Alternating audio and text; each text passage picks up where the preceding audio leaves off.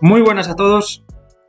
Nos encontramos en el episodio 2 del apostador inteligente y tras el primer capítulo y una pequeña presentación, pues hoy arrancamos con los primeros pasos que debéis de tener en cuenta en el mundo de las apuestas. Quédate y comenzamos.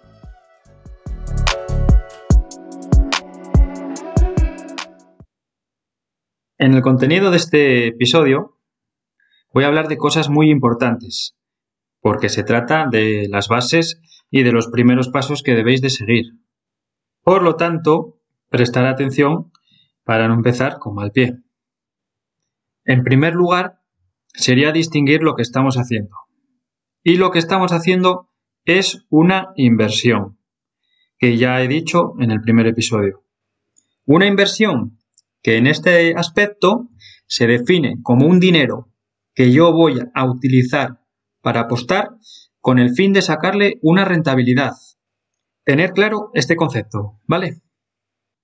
Quiero decir que si tu caso es el de ser un apostador, como suelen definir en Internet, casual o recreativo, que es el que apuesta por diversión, este no es tu podcast. Este es el podcast del apostador inteligente, de el que quiere sacarle una rentabilidad a esto, a través del control y no de la emoción. Ojo, me pongo serio con esto y entiendo que todo el mundo, incluido yo, hemos empezado siendo ese apostador por diversión, el que apostaba por su equipo, por un tenista que, que conozco, por un partido de baloncesto, por un equipo de baloncesto que vi ayer, pero quiero que llegado a este punto cambiéis el chip y si sois ese apostador, pues a partir de aquí vais a ser el inteligente, ¿vale? Y a partir de aquí, pues ya encontráis eh, vuestra diversión, pero lo que no quiero es que convirtáis esto en un juego de lotería. Muy bien, ahora que sabemos lo que estamos haciendo, pues vamos al siguiente paso, que es el dinero que voy a utilizar. Y este dinero que vas a utilizar para apostar, pues es un dinero que no necesitas. Es decir, si por lo que sea perdemos este dinero, que no nos afecte económicamente o psicológicamente. Queda claro, cada uno en su situación utiliza el dinero que crea conveniente según sus ahorros o, lo que sea. Es cierto que cuanto más dinero utilicemos, mayores van a ser nuestras ganancias, pero también corremos el riesgo de haber perdido una mayor cantidad de dinero. Veremos esto más adelante. ¿Cuál es el mínimo de dinero que debemos utilizar?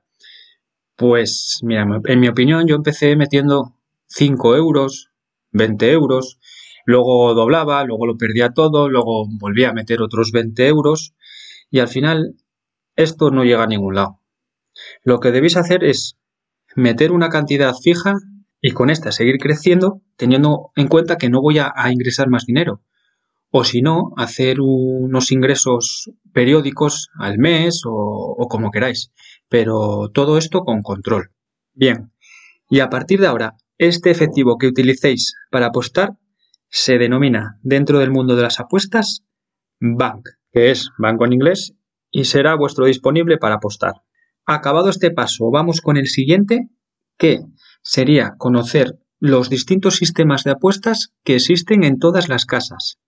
Porque todos nos conocemos la apuesta de que gane el equipo de casa, del equipo de fuera, del empate, del que haga más puntos, del que marque más goles, pero debemos conocer todo el abanico de apuestas y de herramientas que existen en las casas para poder llevarlo a nuestro favor.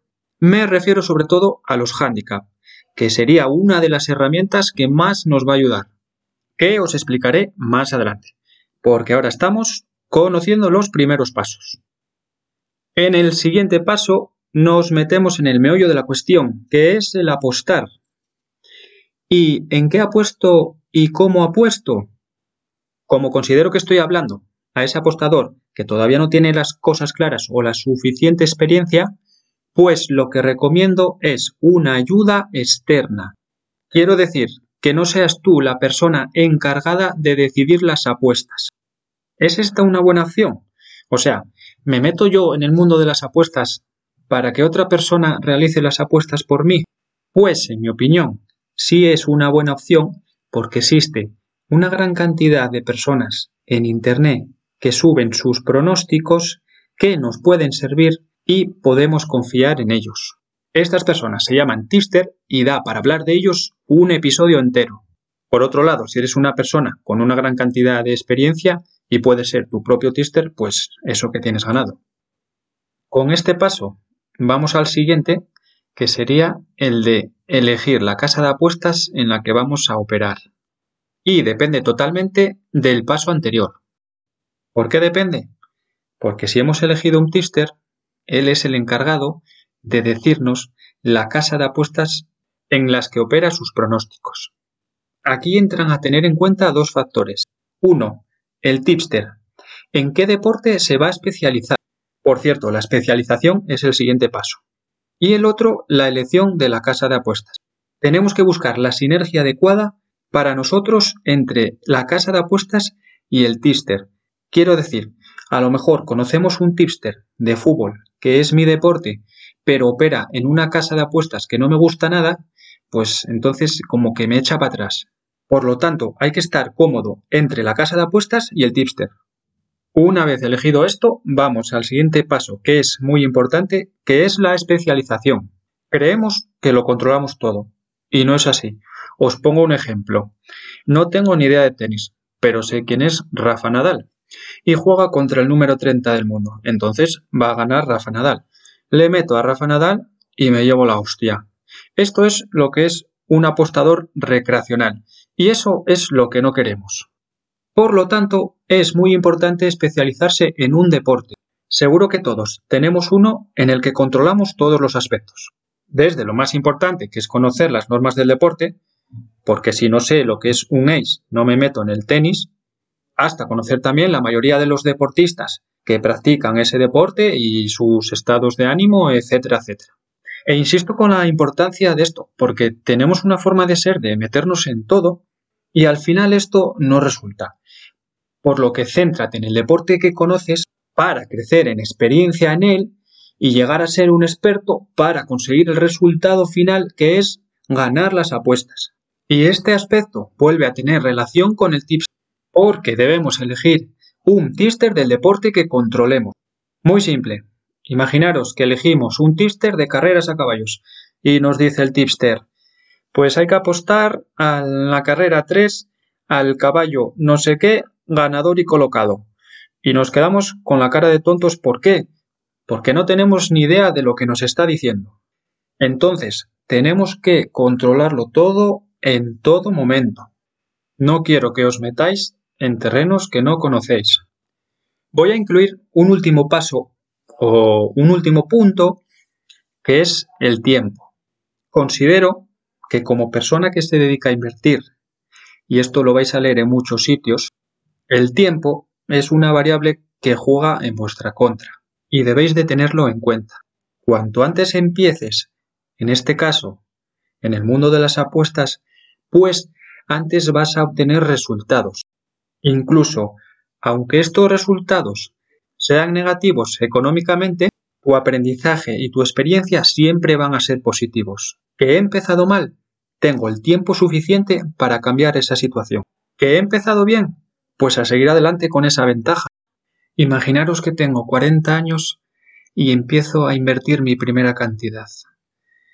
Al principio me cuesta mucho y entonces hasta los 45 no empiezo a obtener resultados. Pero Imaginaros que empezamos con 18 o 20 años, los resultados van a llegar mucho antes. Es una cuestión muy sencilla. Por eso, el tiempo es oro. Y chicos, cuanto antes empecéis, mucho mejor. Estos son los pasos principales que considero que debéis de seguir. Y a partir de aquí, ir desarrollando todo esto y muchas más variables para llegar a ser un apostador inteligente. En resumen, ¿qué tenemos? Que es una inversión, que hay que utilizar un dinero que no necesitamos, no los ahorros de toda nuestra vida. Conocer todos los sistemas de apuestas, o solo en los que vamos a operar. Elegir una casa de apuestas, elegir un tipster o por mi cuenta. Centrarnos en la especialización y comenzar cuanto antes.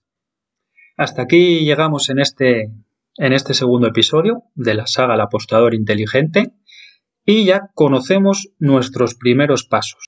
Muchas gracias por escucharme y nos vemos en los siguientes episodios. Estad atentos a las publicaciones para que no os los perdáis y adiós.